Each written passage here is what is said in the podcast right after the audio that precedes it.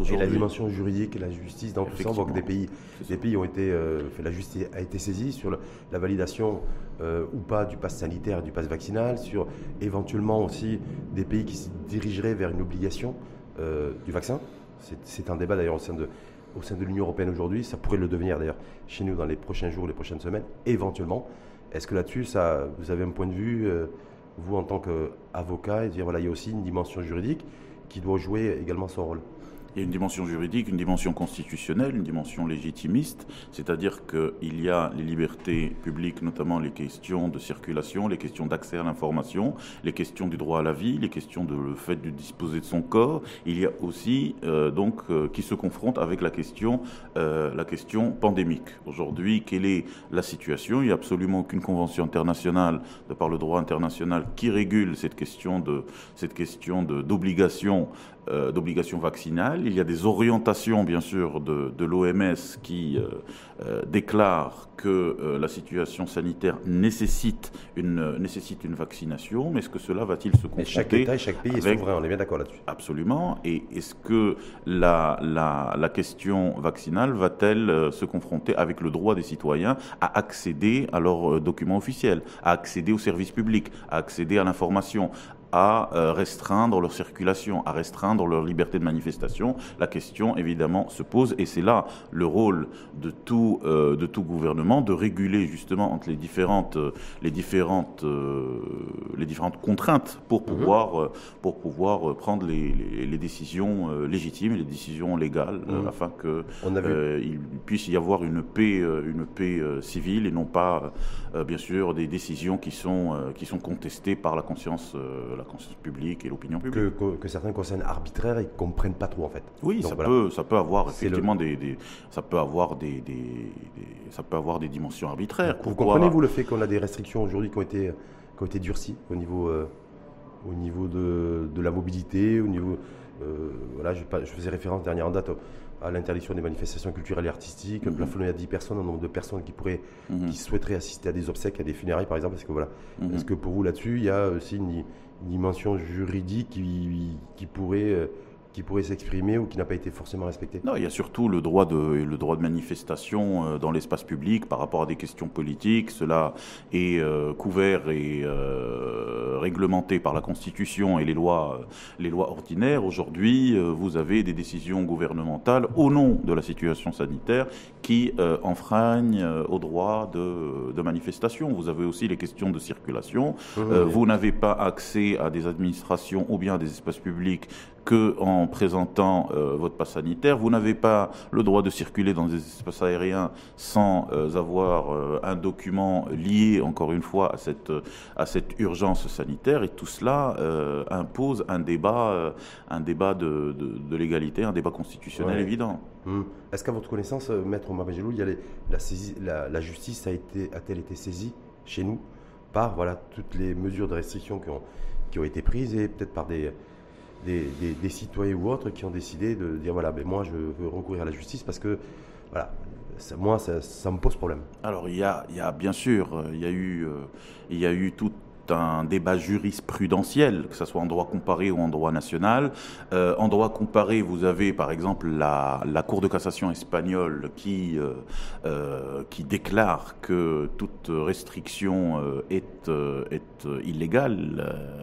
il y a aussi le débat sur le, le procès à distance. C'est-à-dire mmh. qu'aujourd'hui, vous imaginez que, notamment en matière pénale, le condamné, le prévenu, l'accusé est en, en mode Zoom en mode visioconférence à partir euh, de l'établissement pénitentiaire. Donc vous imaginez un peu que quelque part nous délocalisons la police de l'audience ou nous délocalisons la présidence de l'audience, non plus dans un tribunal avec tout le décorum euh, qui permet la confiance et qui permet évidemment le procès équitable, vers les couloirs ou vers les, les bureaux d'un établissement pénitentiaire. Donc le prévenu n'est pas forcément euh, à l'aise afin de euh, déclarer euh, ce qu'il aurait pu subir dans une procédure pénale qui n'a pas éventuellement garanti euh, ses droits les plus élémentaires, et donc cela pose problème. Chez nous actuellement, c'est le cas aujourd'hui, il y a toujours du espèce de télétravail au niveau du de la justice et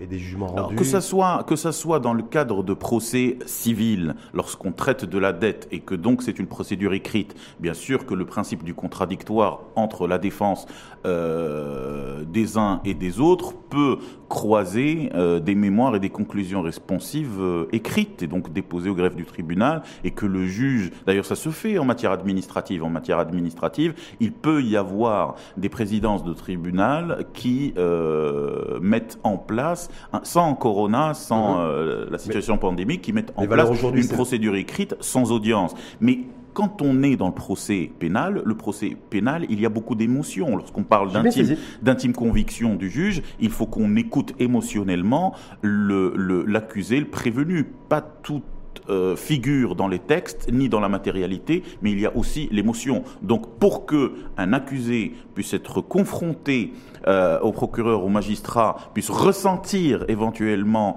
la protection euh, de ses avocats, doit absolument être présent au sein. En Mais valeur aujourd'hui, c'est C'est en débat. C'est en débat. C'est en débat. Aujourd'hui, je signale que je ne porte pas la parole de l'association des barreaux des avocats du Maroc ni du Conseil de l'ordre, mais je parle en tant qu'avocat euh, euh, en tant qu'avocat indépendant. Valeur, aujourd'hui, un prévenu qui est un prévenu qui est, euh, qui est en détention provisoire, hein. On va dire dans une prison X du, du pays. Mhm. c'est quoi C'est en distanciel? Alors, justement, ça dépend des, juridictions et, la gravité des faits, et des, cours d'appel. À Rabat, nous, nous, euh, nous avons euh, mis en place justement le retour du déplacement des prévenus et des accusés vers les tribunaux. Dans d'autres tribunaux, ça se fait en euh, distanciel ça, ça, continue à se faire en distanciel, ce qui n'est absolument pas normal à valeur d'aujourd'hui. Hum. Et, là-dessus, le, ministre, le nouveau ministre de la Justice, Petit Fouabi, a été, a été, a été saisi par le par votre association, par les, Bon, nous avons différents conseils de l'ordre parce nous que avons j'ai rien vu moi là-dessus. Alors la représentation euh, nationale euh, qui représente l'ensemble des barreaux euh, reste la reste la BAM, hein, l'association des barreaux des avocats du Maroc, et nous sommes justement en, en discussion pour pouvoir unir et mettre en harmonie euh, le fonctionnement du procès pénal. Parce qu'aujourd'hui, il y a euh, disparité. Certaines juridictions ramènent les prévenus, d'autres non. Et là, y compris les prévenus qui sont euh, vaccinés, parce que je sais qu'il y a toute une campagne de vaccination qui a été lancée aussi dans les différents centres pénitentiaires du, du pays, avec un taux de vaccination relativement avancé. même quand un, prévenu est vacciné double dose, et trois voire, voire, voire la troisième dose, il peut pas, c'est pas suffisant pour qu'il soit présenté devant un juge. Justement, il y a une vaccination qui est générale euh, dans tous les, euh, les corps constituant, euh, constituant la justice, c'est-à-dire les magistrats, les procureurs et les avocats. Tous les établissements pénitentiaires connaissent une généralisation du vaccin. Donc aujourd'hui, la situation pandémique se confronte à la question du procès équitable. Et on le sait tous que le procès équitable est avant tout euh, prioritaire par rapport à la question même qui est traitée et même des intérêts des victimes, parce que c'est le procès équitable qui permet de réhabiliter et d'augmenter la confiance des citoyens vis-à-vis d'un système politique donné. Donc euh, le procès équitable doit se faire et il ne peut se faire, entre autres bien évidemment, que par le fait que ceux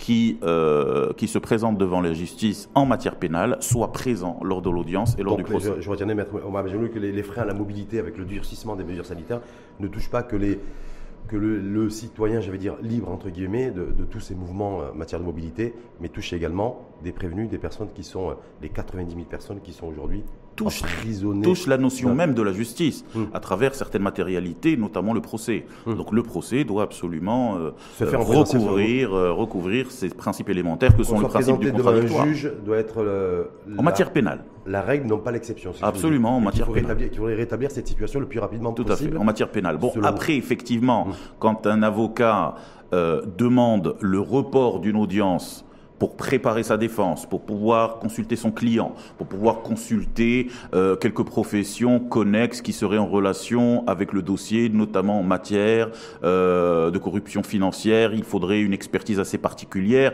Bien sûr que nous n'avons pas à ramener euh, le prévenu qui serait éventuellement en détention préventive. Mais si toutefois nous allons plaider le fond, donc il devrait y avoir la présence du prévenu parce qu'il y a une émotion qui influence l'intime conviction du tribunal et ça, le procès équitable ne peut pas dépasser cette réalité. Et éventuellement influencer le jugement du juge.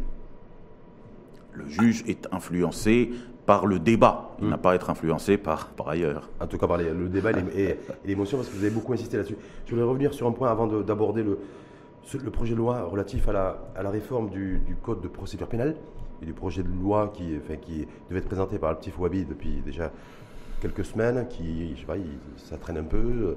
Bref, en tout cas, ça devrait éventuellement être fait, en tout cas, euh, très prochainement. Mais sur euh, le fait que si d'aventure, j'ai bien dit si d'aventure, donc si hypothétiquement les autorités publiques de notre pays décidaient de rendre obligatoire la vaccination. Mhm. Il y a 4 millions de passes sanitaires qui ont été désactivées. Euh, plus de 70, 70, personnes, 70% des personnes qui ont, reçu les, deux premières doses n'ont, toujours pas reçu la troisième dose. Donc on se retrouve dans une situation où la vaccination est en quasi panne, un petit peu chez nous, manque donc doit être relancée. Donc il pourrait y avoir ce levier qui, pourrait, j'ai bien dit, être actionné. Je pose cette question parce que le pass sanitaire, le pass vaccinal qui a été activé au mois d'octobre a créé des, mouvements de, débats tendus, houleux et, des manifestations de rue.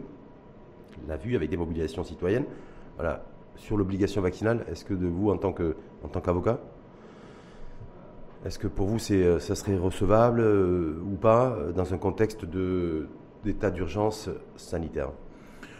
Bien sûr que, bien sûr qu'il y a un débat sur la légalité et tout citoyen aura euh, l'escalité de, de, demander euh, l'annulation d'une décision administrative. La décision administrative est euh, soumise au contrôle justement de la justice administrative qui a été mise en place en 1993. Donc vous avez ou bien, ou bien la remise en cause d'une décision gouvernementale via la chambre administrative de la Cour de cassation, ou bien qu'il y ait une décision administrative administrative simple, non pas euh, gouvernementale, donc par décret, qui pourrait être attaqué euh, au tribunal administratif. Donc vu que cette décision euh, connaît quelque part des, des, des, on va dire des, des infractions à la loi, euh, notamment par rapport à la, référence constitutionnelle. Donc il y a matière à ce que les citoyens puissent saisir euh, les euh, tribunaux ayant, ayant qualité pour annuler ce type de décision.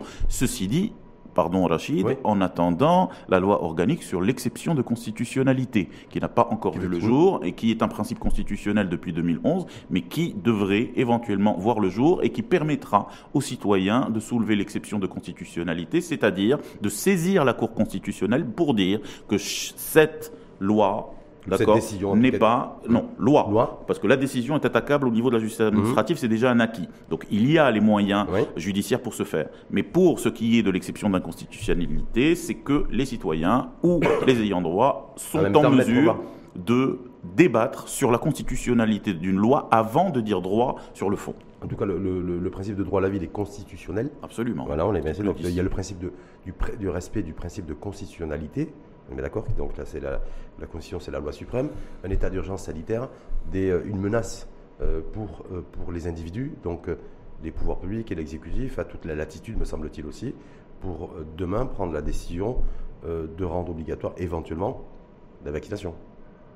Je veux bien, mais il y a aussi, s'il y a la Constitution, euh, qui euh, permet ou donne prérogative à un gouvernement donné de protéger d'un point de vue sanitaire euh, la population, mais en même temps, cette même, cette même, cette même constitution donne aussi l'obligation au gouvernement de protéger les libertés publiques sans parler du principe général en droit qui doit être pris en compte par un gouvernement ou par une juridiction de ce qu'on appelle le principe de proportionnalité. Lorsque vous avez 100 cas de ci, de là, je veux dire, on est 40 millions de personnes, est-ce que cela nécessite le lockdown euh, définitif? Est-ce qu'il nécessite une, une, une altercation euh, à la, à la, au, principe, euh, au principe élémentaire des, des, des, des, citoyennes et citoyens? Je pense qu'il ne faut pas non plus exagérer. On n'en est pas là, mais aussi c'est peut-être des solutions qui, sont, qui pourraient être euh, euh, activées, puisque je rappelle une fois de plus que nos,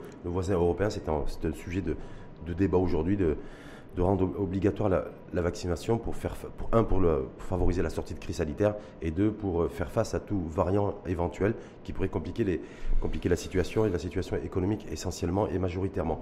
je voulais qu'on passe, mettre Omar Bejelou, là, à ce projet relatif à la réforme du code de procédure pénale, c'est ça, en fait, qui traîne dans les tiroirs depuis petit moment. un petit Fouabi donc doit le présenter incessamment sous peu, puisqu'il a décidé de retirer le précédent qui était dans les tiroirs. On ne sait pas trop pourquoi d'ailleurs.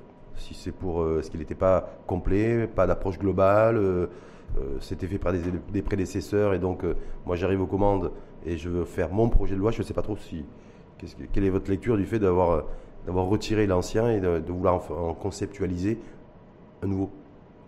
C'est une bonne chose parce que tout simplement le code de procédure pénale, c'est un peu la traduction concrète et mmh. matérielle des, euh, des droits à la défense et du fonctionnement de la justice, des, euh, de la protection des libertés publiques, de l'organisation euh, judiciaire en termes de dialogue entre le parquet, la défense et la magistrature pour pouvoir dire droit et présenter des jugements qui sont éventuellement euh, qui répondent à euh, un degré euh, un degré avancé d'équité et d'égalité des citoyennes et des citoyens.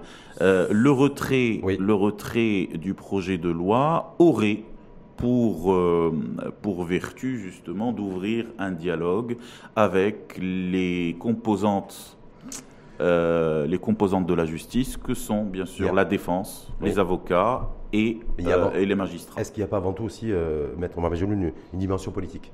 On sait très bien que la réforme du code pénal, c'est aussi une espèce de bras de fer aussi entre les courants modernistes et courants conservateurs par rapport à des lois. Alors ça, ça, c'est plutôt, ça c'est plutôt le code pénal, non pas le code de procédure pénale. C'est le code pénal qui éventuellement incarne ou représente ou exprime la, ce qu'on appellerait la politique pénale. Mmh. Euh, la politique pénale qui, elle, comme une politique économique, euh, euh, parle au nom d'un courant de pensée. Traduit une dimension idéologique est forte. Une dimension politique, effectivement, avec un soubresaut idéologique, mais le code de procédure pénale est un, est un, est un, est un outil, éventuellement, pour pouvoir faire triompher la justice et le procès équitable, avec des fonctionnements extrêmement précis, c'est de la mécanique de haute précision, mmh. qui permet de garantir euh, le droit à la défense, qui permet de garantir le principe du contradictoire, qui permet de garantir la justice équitable, qui permet de garantir éventuellement... Ceux, euh, ceux, qui attendent, Maître Mabjelou, le, le fait que dans ce, dans ce, dans ce projet de réforme du, de, procédure du code pénal, euh, des débats ouverts et puis de, l'avancée en matière de, de, liberté individuelle, l'article 490, tout ce qui touche aussi au mariage des mineurs avec, euh, on l'a vu, la machine à dérogation qui tourne toujours à plein régime, Covid ou pas, en fait, ça ne sera pas le cas. C'est ce que tu es en train de dire. Non, ce que je dis, c'est que vous m'avez posé la question sur le code de procédure pénale. Alors, le code de procédure pénale n'est pas le code pénal. Hum. Le code de procédure pénale, c'est éventuellement quelles sont, euh, quelles sont les prérogatives des avocats. Hum. Comment est-ce que euh, on introduit une enquête préliminaire? Comment est-ce que la justice d'instruction fonctionne, etc. On ne parle pas du fond. Hum. Le fond, c'est le code pénal. C'est-à-dire, vous faites ça, vous prenez. Donc, un petit en fait, nous présente quoi? Nous présente d'abord la forme, et ensuite il va aller sur le fond. Voilà. Donc, code de procédure pénale, c'est la forme. Le code pénal, c'est le fond. Mais comme on dit, euh, au sein des professions de la défense, quand on n'arrive pas à réussir la forme, on ne peut pas plaider le fond. Pourquoi? Parce que c'est la forme qui euh, assure d'abord le procès équitable. On ne peut pas euh, traiter du fond d'un sujet par rapport à un crime qui a été fait sans avoir d'abord présenté les conditions d'un procès équitable. Ce qui est plus important qu'une infraction sociale, c'est d'abord le procès équitable. C'est le procès équitable qui permet de rétablir la confiance des citoyens vis-à-vis d'un système politique. C'est d'avoir une, une indépendance, en tout cas un élargissement du champ d'action du parquet général c'est ça qui va être. Bon, le, parquet, le... parquet, général a déjà été servi par la loi 33-17 où il a été indépendant, ce qui est, pas suffisamment. ce qui, à mon avis, c'est un avis personnel que je, je ne parle pas encore une fois ni au mmh, nom du mmh. Conseil de l'ordre ni au nom de la BAM. Il a été, euh, nous avons demandé l'indépendance de la justice, nous nous sommes retrouvés avec l'indépendance du parquet. Bon, est-ce que l'indépendance du parquet représente l'indépendance de la justice? Bon, avant, euh, la politique pénale et le parquet dépendaient, dépendaient du ministre de la Justice. Est-ce que c'est pas plus mal? Moi, je repose la question parce qu'il y avait un débat à l'époque en 2016-2017. Je repose la question aujourd'hui à votre antenne. Est-ce que finalement, le fait que la politique pénale et le parquet soient sous la prérogative du ministère de la Justice, est-ce que ce n'était pas plus mal? Pourquoi? Parce que le ministère de la Justice est issu d'un gouvernement. Le gouvernement lui-même est issu d'une majorité parlementaire qui elle-même est en théorie sous contrôle de l'urne et sous contrôle éventuellement de la tendance, de la tendance populaire. Aujourd'hui, avec la 33-17 et la fameuse indépendance du parquet, personne ne peut vous dire au jour d'aujourd'hui quel est le contour de la politique pénale. Est-ce que le terrorisme, la corruption ou bien les mœurs, qui est prioritaire aujourd'hui dans euh, l'arrière euh, dans l'arrière-plan ou dans les décisions du parquet? Personne aujourd'hui ne sait. Ce que nous revendiquons, c'est l'indépendance de la justice et non pas euh, et non pas l'indépendance du parquet. Par contre, l'indépendance du parquet, à ce qu'il soit détaché de la magistrature, même au niveau esthétique, à ce que ça ne rentre pas avec euh, la justice euh, dans une salle d'audience, serait éventuellement très avantageux comme un peu le système américain où le procureur est à côté de la défense et non pas à côté du juge. Hmm. Mais par, rapport à celles et ceux qui ont de grosses attentes, le, le commun est mortel. Hein. D'ailleurs, beaucoup de, celles et ceux qui vous écoutent, c'est voilà, ce projet de, fait, ce projet de, de, réforme du, de, procédure du code pénal. En fait, le code pénal, vous savez, les gens, c'est le code pénal, c'est la réforme du code pénal tant attendu. Voilà, il y a eu, euh, ça fait plus de 5 ans. Je crois que la dernière fois, la dernière mouture, c'était Gustave Aramid qui avait essayé de trouver un consensus, un consensus politique à l'époque. Hein. Euh, il avait été rejeté, ça n'avait pas fait l'unanimité, donc ce n'était pas passé sur les grands sujets, les grandes réformes de société, euh, essentiellement sur le terrain des libertés individuelles. Mais c'est surtout le, le, gouvernement précédent qui a essayé de jouer un peu la division des avocats pour réduire leurs prérogatives par rapport à la défense. Bon, aujourd'hui, effectivement, nous avons un avocat du barreau de qui est ministre de la Justice et en même temps secrétaire général d'un parti de gouvernement qui comprend quel est, euh, quel est, euh, quel est l'enjeu d'un procès équitable et qui, éventuellement, a ressorti le, code, le projet de code de procédure pénale du pipeline pour le redéposer sur la table d'une profession unis derrière éventuellement l'association des barreaux des avocats du Maroc pour présenter un projet, un projet éventuellement simple et que tout le monde et que chacun puisse assumer ses responsabilités. Mais de si à jouer sur les divisions des uns et des autres, cela n'a pas réussi à l'ancien gouvernement. C'est pour ça qu'il a eu éventuellement les. Mohamed l'ancien ministre de la Justice. Oh, je ne cite personne. Je, Alors, cite mieux les, les choses, non Je cite les en tant qu'avocat, vous êtes mieux placé Le que moi, ministre de la Justice est sous couvert du président du gouvernement. Je cite l'ancien gouvernement qui a connu euh, les, les, résultats que l'on connaît. Parce qu'il y a eu deux, il y a deux, deux ministres de la Justice qui se sont succédés, Mohamed Ojar sous le gouvernement Atumani Mhm. Et ensuite, Mohamed Abdelkader. C'est pour, ça, c'est pour ça. que deux. Hein. C'est pour ça que je ne cite. C'est pour ça que je ne cite ni de nom ni de prénom. Je parle du gouvernement précédent. En, par rapport à un mandat. En tout cas, pour vous, en tant qu'avocat, je suppose que vous connaissez personnellement peut-être. D'ailleurs, euh, Abtefouabi. Oui, c'est un confrère du barreau de Rabat. C'est un confrère du barreau de Rabat. Est-ce que, est que vous considérez aussi que c'est quelqu'un qui va, qui va apporter un peu plus de texture, de, de modernité dans, ce dans, la décision, le cadre de, la réforme du code pénal au sens très large sur le fond la, la volonté et la détermination y est. Maintenant, les contingences politiques peuvent avoir, euh, peuvent avoir un autre avis, mais en tout cas, nous, en tant qu'avocats, nous resterons extrêmement vigilants parce que la défense euh, garantit le procès équitable. Et, généralement, dans la famille des avocats, il y a combien d'avocats au Maroc d'ailleurs 17 000. 17 000, dont 5, 000 à Casa déjà, non? 4 000 à quelques. 4 000 à quelques. Sur les 17 000, est-ce que, est que, globalement, la majorité des, des avocats de notre pays, c'est plutôt la tendance conservateur ou moderniste? Alors, les, les robes noires, quand elles, se, quand elles coagulent, se retrouvent entre les elles. Les noires qui coagulent. euh, parce que c'est de la consanguinité.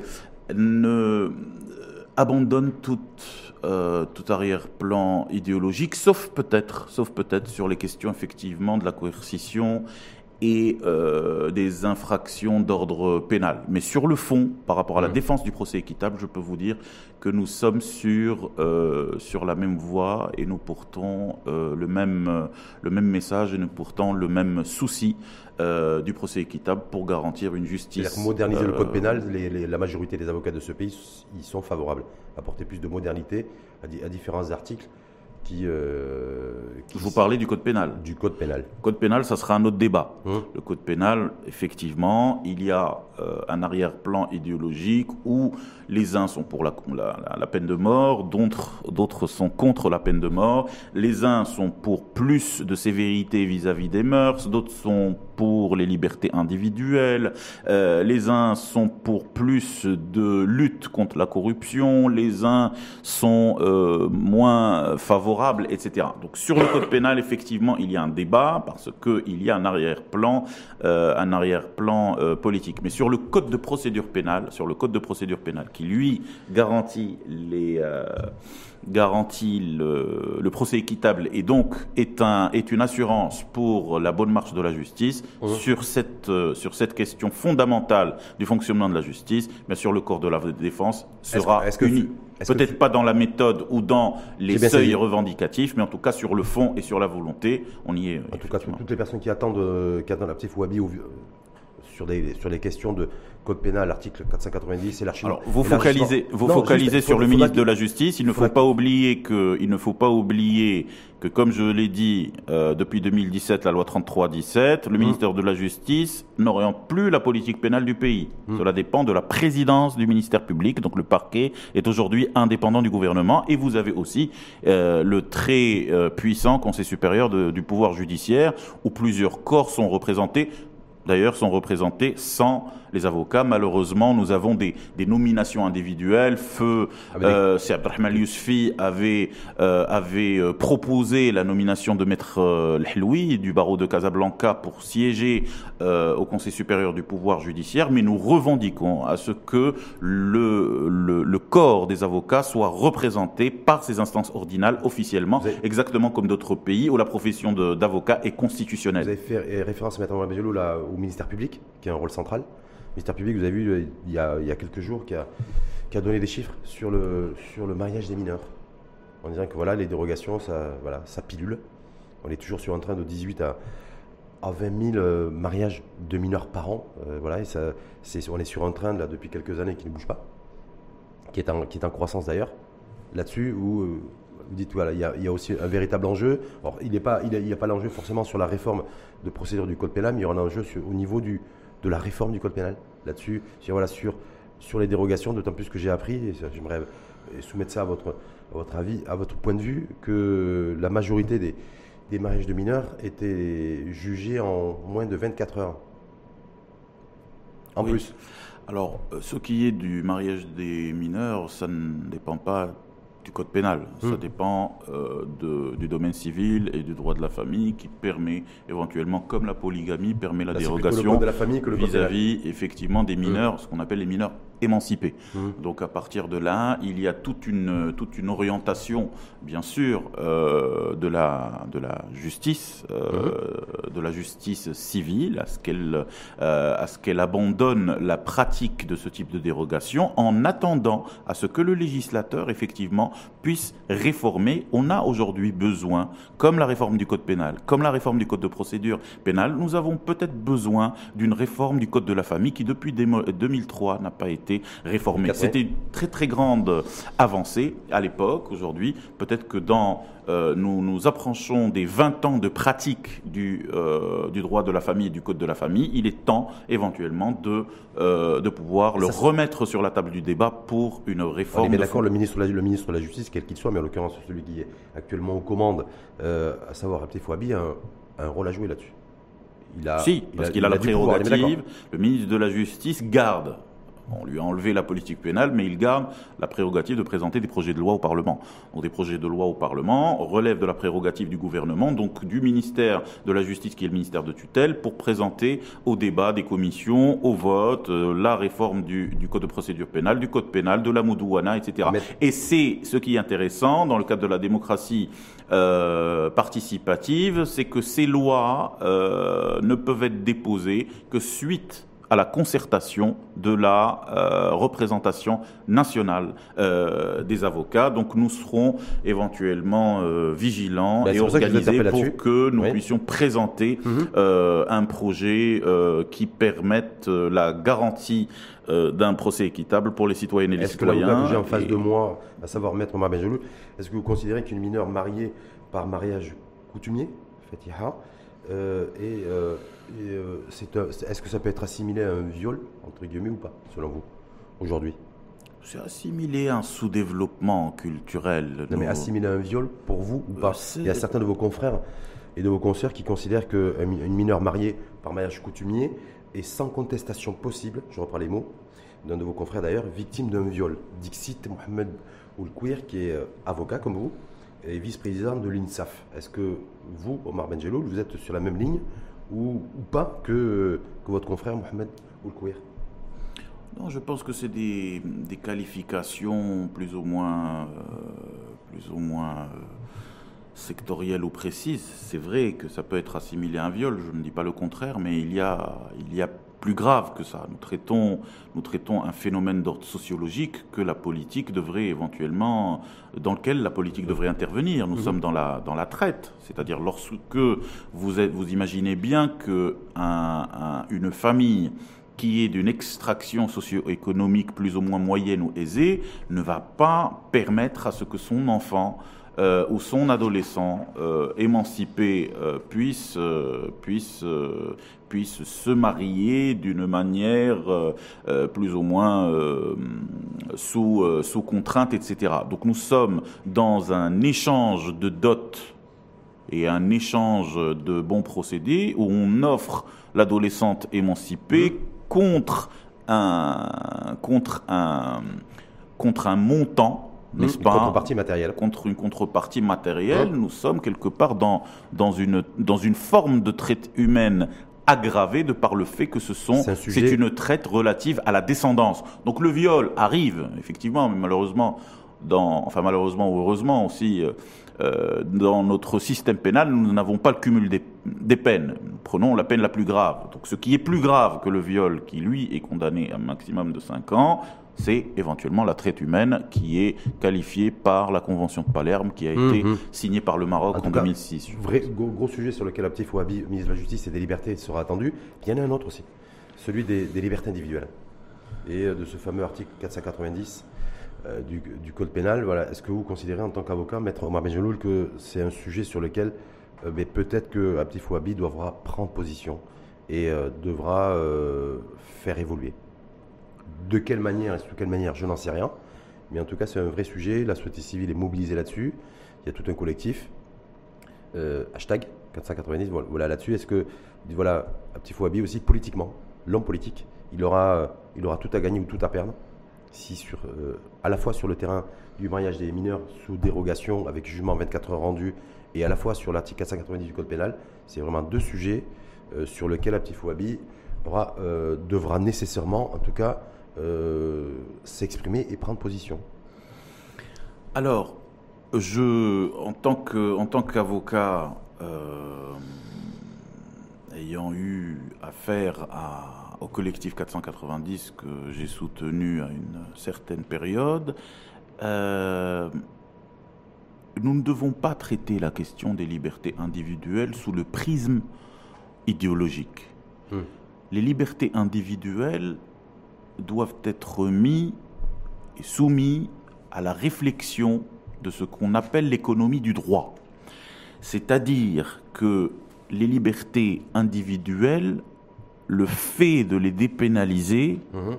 je cite les questions des relations au mariage, je cite les questions, hein. bien sûr, la dépénalisation de l'adultère et d'autres formes de, de, je n'appellerai pas adultère une liberté individuelle, ce n'est pas une liberté individuelle, c'est une, c'est un, c'est un, c'est un abus de confiance et éventuellement une espèce d'escroquerie, mais qui devrait être traité par le divorce pour faute et par la mmh. procédure civile et non pas la procédure pénale. Donc je reviens sur ce que je voulais dire, c'est que les questions des libertés individuelles, c'est une question qui devait être soumise à l'idée de l'économie du droit parce que le fait de dépénaliser par des infractions qui sont légères et de d'alléger justement le code pénal permettra un meilleur fonctionnement de la justice parce que cela fera moins de dossiers pour les mmh, procureurs, moins de dossiers pour la police judiciaire et moins de dossiers par pour les pour les magistrats de siège. Est-ce que vous avez une idée sur le nombre de dossiers qui sont traités par les magistrats? C'est impossible. moins de dégâts et moins de drames humains surtout. Effectivement. bah, oui, avant tout. moi, je, parce que vous l'avez peut-être occulté volontairement. Parce qu'on ne peut pas, on ne peut pas, on ne peut pas euh, laisser euh, s'organiser des, des, groupes criminels de prostitution industrielle dans les grandes villes et éventuellement aller chercher des adolescents euh, qui ont éventuellement. Est-ce que quand, quand, je dis Captif Wabi. Qui se sont rapprochés par une attraction absolument naturelle. Euh, quand je vous dis Captif Wabi joue, joue une carte extrêmement importante sur ces deux sujets-là. C'est-à-dire à la fois le mariage des mineurs euh, et faire en sorte de freiner véritablement, dans un premier temps, et peut-être interdire toutes les formes de dérogation possibles, et sur, le, sur la liberté individuelle et sur ce fameux article 490 il devra être au rendez-vous euh, et ce sera le message, ah, nous avons, qui va être envoyé ou pas nous avons, nous, avons appelé depuis la constitution de 2011 jusqu'à aujourd'hui, euh, avant même ce gouvernement ni la création de certains partis qui figurent dans ce, dans ce gouvernement, nous avons appelé à ce qu'il y ait modernité et modernisation de notre système judiciaire, notamment sur les questions des infractions. Aujourd'hui, une relation hors mariage, une attraction, ne peut pas ne peut pas relever d'une coercition d'État, ne peut pas débloquer euh, ou bien enclencher une machine judiciaire qui est coûteuse pour l'État. Et surtout, et surtout, pardon, et surtout, pardon, qu'une infraction, quand elle est mise dans une loi, elle doit être proportionnelle à un dommage causé à la société. Là, dommage causé à la société, il n'y en a pas. donc, donc, il faudra alléger le, le, le, code pénal de ces, de ces infractions plus ou moins absurdes. Le, ministre de la Justice actuel et des Libertés, Abdel Fouabis, donc les secrétaires généraux du PAM, le parti Authenticité et Modernité. Est-ce que vous pensez que la modernité, il va faire jouer ça le terme modernité dans voilà sur ces sujets-là et que les questions. Vous, alors, vous, avez, précisé que vous le connaissez personnellement. Il était également aussi siège au, barreau de Rabat comme vous. Est-ce qu'il va avoir le courage politique selon vous pour je ne euh, peux pas, aller sur selon vous je selon ne, vous je ne je ne commente pas je ne commente pas les actions d'un individu hum. euh, avec tout le respect que je lui dois je commente l'action d'un gouvernement en tant euh, qu'avocat et en tant qu'institution de la défense dans les différentes instances ordinales de cette euh, noble profession. Ce que je pourrais dire, c'est que effectivement, aller sur le terrain de la dépénalisation des infractions légères qui n'ont pas d'impact dommageable et négatif sur la société, relatif aux mœurs et qui ne provoquent ni euh, problème ni dommage, etc., est un signe de modernité d'abord euh, idéal, c'est-à-dire au niveau de l'idée et au niveau de l'idéologie, et surtout, ça participera à la réforme de la justice parce que ça participera à l'allègement à l'allègement du fonctionnement judiciaire et à l'allègement surtout du coût. Parce qu'un prisonnier, c'est un coût, le déplacement d'une police judiciaire est un coût, le temps des magistrats est un coût. Ça contribuera surtout, à mon avis, à la modernisation de la société marocaine, dans un premier temps, et de faire en sorte d'avoir un code pénal aussi à long terme. en conformité avec le 21e siècle et avec la modernité et les dynamiques que traversent aujourd'hui les dynamiques de fond. À long terme, je ne voulais pas m'avancer sur les grands discours et sur le long terme. Je mm. parle sur les questions concrètes parce que le temps politique n'est pas le temps idéologique. Donc là, aujourd'hui, j'ai réagi par rapport à votre question euh, sur le temps court qui est le temps politique. Voilà ce qu'on gagne tout de suite. Vous enlevez, vous enlevez une dizaine de milliers de dossiers relatifs aux mœurs au parquet, ça donnera plus de temps et le temps, plus de temps aux magistrats, plus de temps au parquet, plus de temps à la police judiciaire pour pouvoir traiter les vrais sujets relatifs à la corruption, les vrais sujets relatifs aux vrais crimes, relatifs au terrorisme, relatifs à etc. On sait ce que ça représente. Vous dites effectivement, ça va permettre d'alléger en tout cas tout le circuit euh, judiciaire, hein, ces affaires d'atteinte aux libertés individuelles avec ces fameux articles, euh, comme l'article 490 par exemple. Ça représente quoi en termes de volume? Est-ce que c'est C'est des milliers, c'est des milliers de dossiers. C'est des, milliers de dossiers. Nous avons 4000 magistrats. Nous avons 4000 magistrats. Territoire national. Vous m'avez posé la question. Mais sur les sur les dossiers d'atteinte aux libertés individuelles. C'est 500 500 600 dossiers jugés par an cour de cassation hum. par chaque magistrat. C'est énorme. Ce n'est pas le travail de la cour de cassation. Vous avez par exemple une cour de cassation, la chambre criminelle de la cour de cassation, la chambre correctionnelle relative à, à, ces à ces sujets-là, qui traite aujourd'hui euh, de quoi un pourvoi en cassation relatif à quoi? À une arrestation liée à deux adolescents ou à deux jeunes qui ne sont pas, qui sont au mariage. Vous avez des, endroits, des hôtels qui accueillent éventuellement des groupes euh, qui sont complètement, effectivement, en infraction avec toute, euh, toute déontologie et toute euh, tout bon sens euh, sur la question des mœurs, mais euh, vous n'autorisez pas à ce qu'un à ce qu'un couple puisse éventuellement vivre normalement. Et ça, et ça, cette question de, de couple qui vit normalement ne porte pas atteinte à la société. C'est lorsque il y a une évaluation d'ordre sociologique ou un fait matériel porte atteinte à, à, la société. Je veux bien que le législateur intervienne pour pouvoir réguler la question, ne serait-ce d'une manière coercitive. Quand il n'y en a pas, il n'y en a pas. Notamment sur la, question de, tout ce qui a été traité par les 490 et suivants. Voilà, des relations sexuelles en mariage entre, entre, adultes consentants. Je rappelle l'article 490 du Code pénal. Il y a un autre sujet aussi qui, qui aussi mobilise depuis des années la société civile.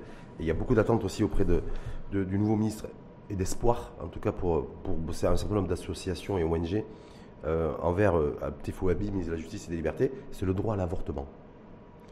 Vrai sujet aussi, euh, qui avait il y a eu, il y avait eu des, choses qui avaient fait évoluer un petit peu le, la question un petit peu de, l'IVG sous condition, avec conditionnalité. C'était il y a quelques années, je crois que c'était en 2014, 2015.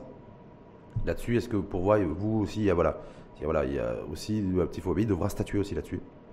Et, et, prendre aussi une position, sachant qu'il y a une dimension aussi j'allais dire, socio-idéologique euh, qui, euh, qui est centrale. Bon, vous savez, euh, il y a plusieurs sujets qui doivent être traités. Vous avez aussi la question de la peine de mort, qui est un vrai sujet. Nous sommes, le Maroc est un, est un pays qui abolitionniste de fait, c'est-à-dire qu'il ne pratique plus hmm. la, la peine de mort depuis l'affaire l'affaire Tabid. Donc hmm. l'idée, c'est de passer à ce qu'on appelle une abolition de droit, c'est-à-dire qu'au sein de notre système euh, légal à ce que la peine de mort n'existe plus. Dans d'autres sons de cloche, vous dites non, non, le, la peine de mort est un, est un moyen dissuasif à ce que les criminels puissent. Mais le problème, c'est que ces crimes qui sont, euh, qui sont menacés de peine de mort, le, la typologie euh, criminologiques des individus qui commettent ce genre de faits ne peuvent pas être, euh, on ne peut pas leur opposer une dissuasion. Donc ils avancent. Ça, c'est pour la peine de mort. pour la peine de mort. Vous avez pour l'IVG. Pour ce qui est de l'avortement, l'avortement, bon, s'il est effectivement de type médical, parce que et de type euh, sociologique, si vous êtes éventuellement euh, dans une grossesse qui porterait atteinte à, l'équilibre d'une famille ou qui serait éventuellement euh, une charge aussi bien pour la société et pour les familles, la médecine aujourd'hui permet de détecter ce genre, euh, euh, ce genre de, de, situation. Donc dans ces cas, il se peut qu'il y ait qu'il y ait avortement. Et donc là, on serait dans un équilibre entre une interprétation conservatrice du droit à la vie et une interprétation moderne du droit du droit à la vie qui qui joindrait qui joindrait la dimension médicale et la dimension sociale, et aussi la liberté de disposer de son propre corps. Autre sujet, en tout cas, qui est, qui est sur, le, sur, le, sur le bureau de la petite Fouabi, et sur lequel, selon moi, il est très attendu par, les, par la société civile. On a parlé de, du mariage des mineurs, toujours une flambée. On a parlé de l'élargissement du champ des libertés individuelles sous le prisme euh, des relations sexuelles en mariage, ce fameux article 490. On a parlé aussi du droit, du droit à l'avortement, donc la, la question de l'IVG. Il y a aussi un autre sujet, euh, c'est celui de l'enrichissement illicite.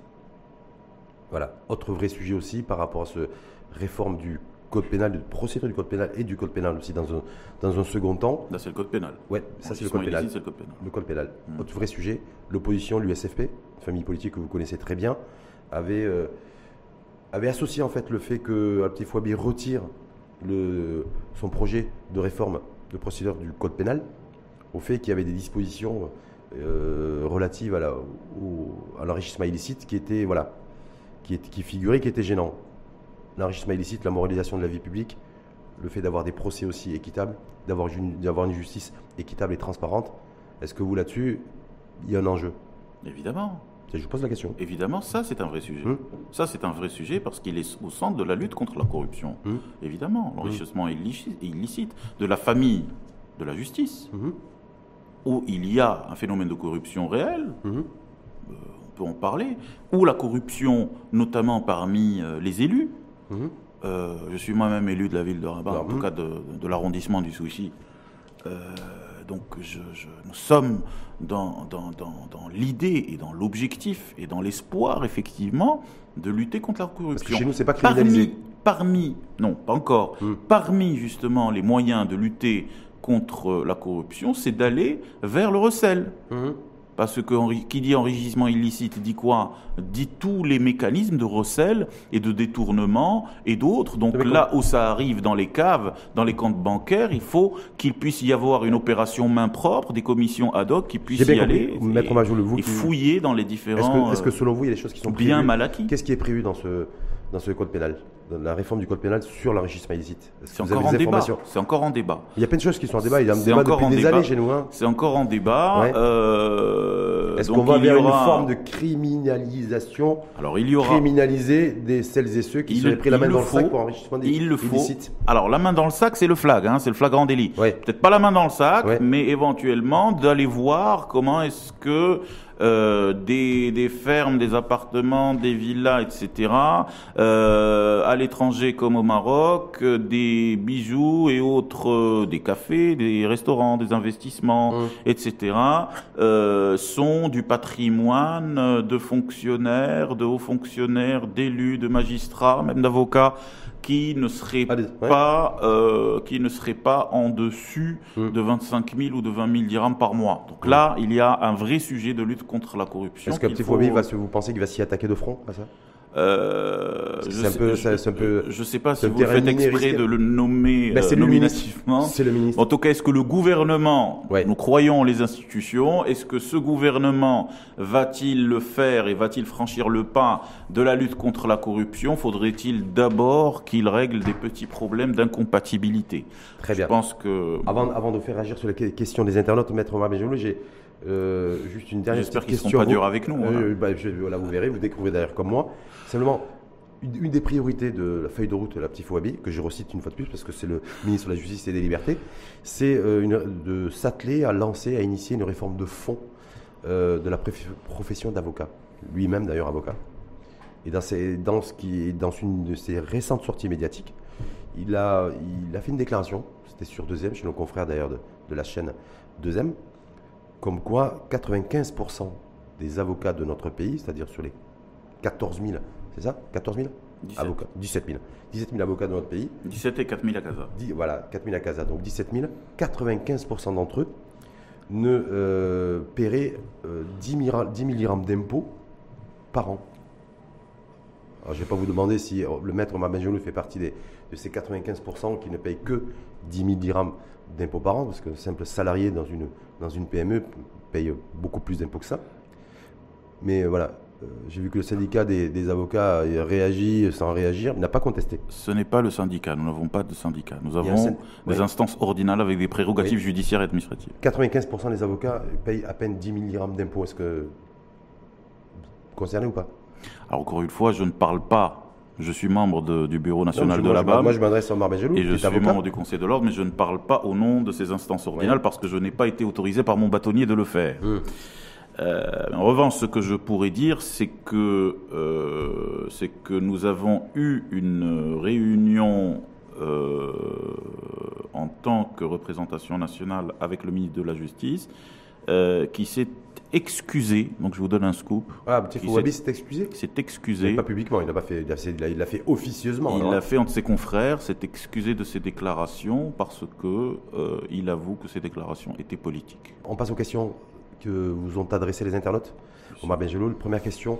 le recours à la détention préventive demeure anormalement élevé dans le système judiciaire. Parfaitement. Comment solutionner ce problème? Parfaitement, bah, tout simplement euh, en faisant une réforme du code de procédure pénale qui est en train de venir aujourd'hui. C'est-à-dire que d'abord, il faut qu'il y ait, euh, il y ait une, une application de l'exception, parce que la règle c'est la liberté, la règle c'est la présomption d'innocence, et la détention préventive, qu'on le veuille ou pas, que les parquetiers euh, s'y opposent à, à, à l'idée que je vais que je vais dire tout de suite, c'est que la détention préventive est une punition avant l'heure, parce que ça peut prendre cinq mois, ça peut prendre un an, dépendamment euh, des différents procès, comme ça peut prendre le temps d'un procès en matière Deuxième correctionnelle. question, Omar maître Omar Benjeloul, avez-vous déjà traité une doléance de victimes du vaccin anti-Covid?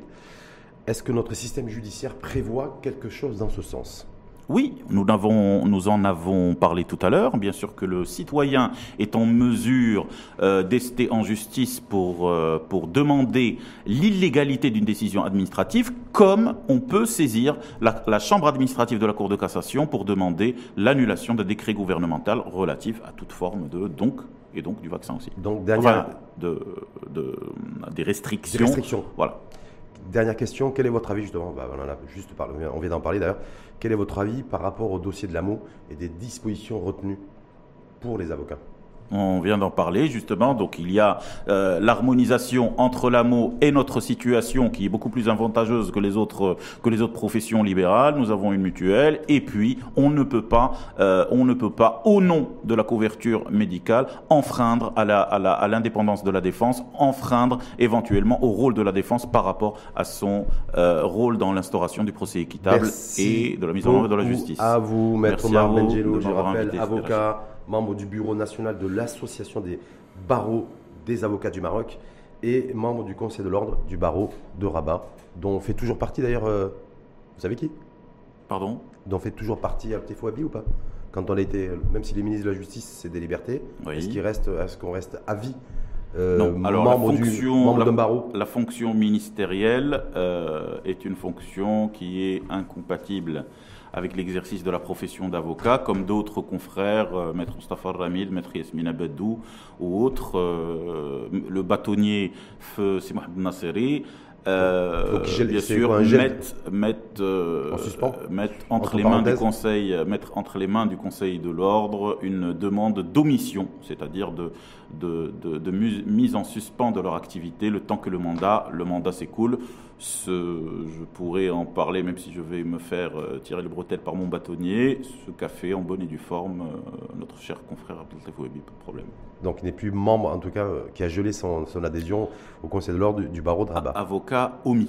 Avec avocat omis. Omis. omis. En omission. Merci, Comme les autres confrères. Mer- voilà, merci en tout cas à vous. euh, et à très bientôt. On suivra bien sûr de très très près cette réforme globale du code pénal avec beaucoup d'attentes sur le terrain et beaucoup d'espoir auprès de certaines ONG. Je pense aux ONG protection de l'enfance concernant le mariage des mineurs et euh, à ce collectif aussi 490 hashtag euh, pour tout ce qui touche les libertés sexuelles et l'orientation sexuelle aussi. Parce que c'est un vrai sujet aussi de notre société, pour notre société à, l'ère du 21e siècle et à la vitesse aussi de tout ce que fait des différents, mouvements, des différents courants aujourd'hui qui traversent toutes les sociétés dans le monde. Hmm? Tout à fait. C'est bien, je suis content que, que, le, que les médias défendent des causes qui leur tiennent à cœur, notamment les orientations et d'autres et d'autres sujets importants. Mais le vrai sujet, effectivement, c'est la priorisation. Et c'est là le problème de la politique pénale, justement. Quelle est- quelles sont les priorités? La politique pénale est encore une fois comme une politique économique. Il faut qu'on sache, que le Marocain sache quelles sont les priorités et quelle est la politique pénale. Vous avez parlé de l'enrichissement illicite et in extenso de la, de la lutte contre la corruption. Voilà un vrai sujet, un sujet d'ordre judiciaire, un sujet d'ordre aussi économique et d'ordre euh, et d'ordre politique qu'on devrait mettre su- euh, comme Et- priorité des priorités et également en matière de développement. Merci en tout cas infiniment à vous et à très bientôt. Merci à vous de m'avoir invité.